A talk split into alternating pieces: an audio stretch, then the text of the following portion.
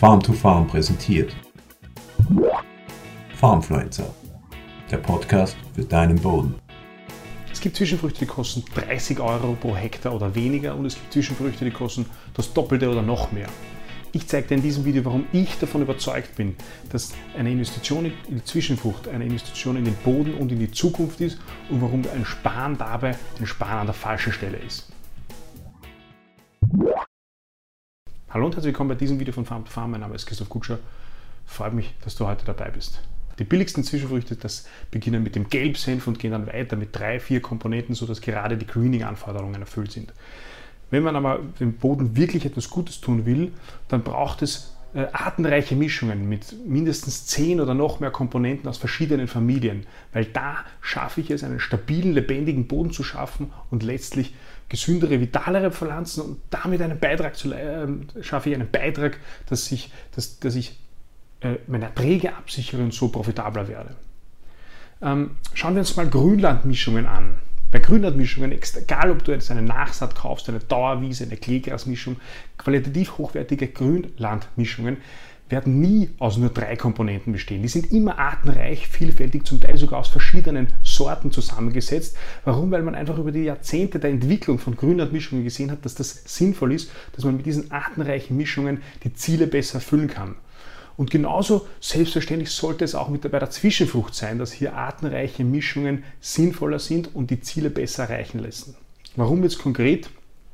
Ähm, eine Zwischenfrucht, die äh, ein artenreich ist und sagen wir 15 äh, verschiedene Pflanzenarten im Bestand hat aus sechs, Familien, sechs verschiedenen Familien, da ist es natürlich auch so, dass da jede dieser Pflanzen höchstwahrscheinlich eine andere Wurzelarchitektur hat. Das heißt, jede dieser Pflanzen ähm, kommt in Bereiche im Boden hinein, ähm, wo andere Pflanzen vielleicht nicht hineinkommen. Und das führt natürlich auch dazu, dass die Pflanzen das Wasser im Boden, die Nährstoffe im Boden effizienter nutzen können. Und natürlich auch, jede dieser Pflanzen hat ihre Spezialgebiete, ihre Fähigkeiten im Boden und so können die auch ausgespielt werden.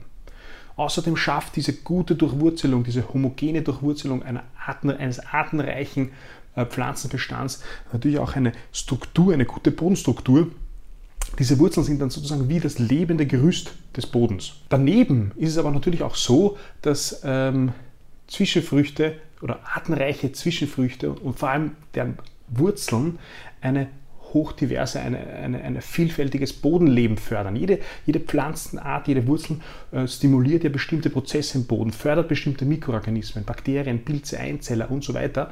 Und das ist sinnvoll, weil wir wollen ein vielfältiges Bodenleben haben, ein ausgeglichenes Bodenleben, damit man einen gesunden Boden hat und damit allgemein die, die mikrobielle Aktivität gefördert wird, also dass, dass man eine hohe Dichte an, an Bodenleben hat, weil das wiederum ist ganz, ganz zentral im Aufbau von stabilen Humus, also Humus, der über eine längere Zeit gebunden ist, in Bodenaggregaten stabil, also nicht veratmet wird. Und weil der wiederum ähm, eine große Rolle dabei spielt, ähm, ähm, Wasser zu speichern oder bei Extremregenereignissen ähm, Wasser aufzunehmen und dann eben über eine längere Dauer bei Trockenheit zu speichern. Also Humusaufbau ist ja einer der zentralen Ziele bei einer Zwischenfrucht und durch Boden, ähm, mikrobielle Aktivität im Boden ähm, kann man da einen großen Beitrag dazu leisten. Natürlich auch von großer Bedeutung ist die äh, höhere ähm, oder die effektivere Nutzung von Sonnenlicht bei einem diversen Pflanzenbestand. Wenn ich einen diversen Pflanzenbestand habe, dann habe ich sozusagen auf allen Etagen im Bestand Blätter, verschiedene Blätter und es ist nachgewiesenermaßen so, dass äh, eine artenreiche Pflanzenbestand das Sonnenlicht wesentlich besser nutzen kann als eine ein Bestand aus einer homogenen Kultur. Bei einer homogenen Kultur stehen sich sozusagen äh, die Pflanzen selbst im Schatten und mit einer artenreichen Pflanzenmischung kann ich dieses Sonnenlicht wesentlich besser nutzen. Und das ist ja auch ganz zentral, weil wir haben ja bei der Zwischenfrucht immer nur ein enges Fenster ähm, an Vegetation wo wir ja das Sonnenlicht letztlich nutzen können. Und zuletzt ist eine artenreiche Zwischenfruchtmischung auch eine Absicherung für sich selbst, also eine Versicherung sozusagen. Warum? Weil ähm, es kann immer wieder passieren, dass einzelne Pflanzenarten äh, sich nicht, nicht etablieren können, zum Beispiel weil, ähm, weil, weil, weil Krankheitserreger da, ähm, einen Druck ausüben auf bestimmte Pflanzenarten oder weil es von der Witterung nicht passt.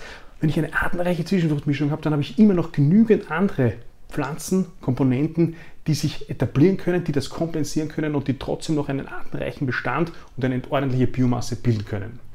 Das ist also ein Überblick darüber, warum es sich auszahlt, in eine artenreiche Zwischenfruchtmischung zu investieren.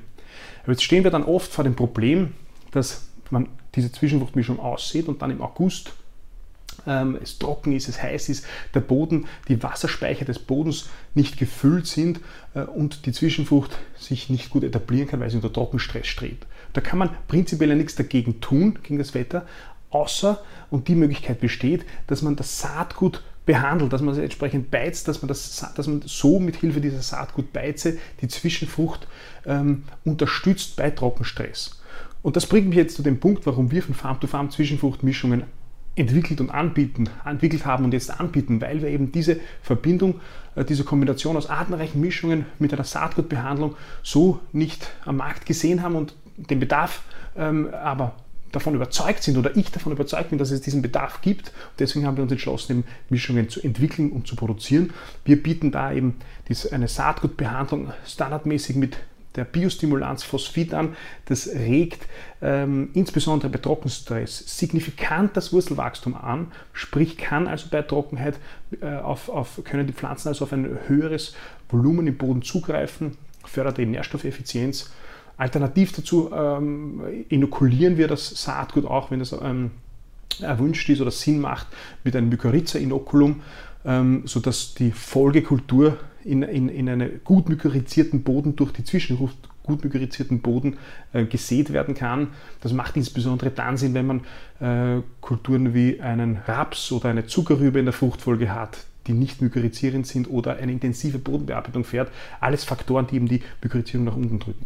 Außerdem, und das haben wir auch, äh, das ist auch neu und davon bin ich auch überzeugt, dass es dafür einen Bedarf geben muss eigentlich, weil das eigentlich extrem sinnvoll ist, bieten wir an, dass man ab 25 Hektar individuelle Zwischenfruchtmischungen gemeinsam mit dem Landwirt, mit dir entwickeln und produzieren, ähm, abgestimmt auf die Anforderungen, auf die betrieblichen Anforderungen, ähm, genau überlegt, durchdacht. Auch hier mit dem Fokus auf artenreiche Mischungen und der Saatgutbehandlung.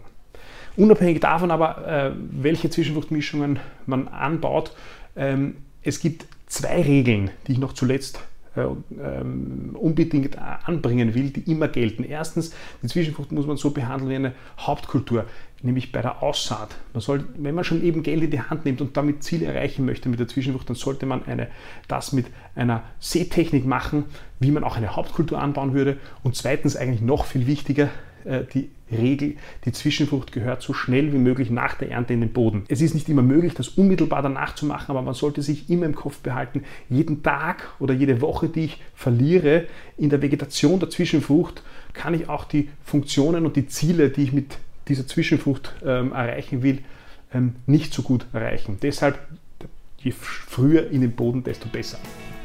Ich hoffe, du hast aus diesem Video was mitnehmen können. Ich habe äh, hab dir zeigen können, warum ich davon überzeugt bin, dass die Investition in eine Zwischenfrucht richtig und sinnvoll ist. Und in diesem Sinne, make soil great again. Bis bald.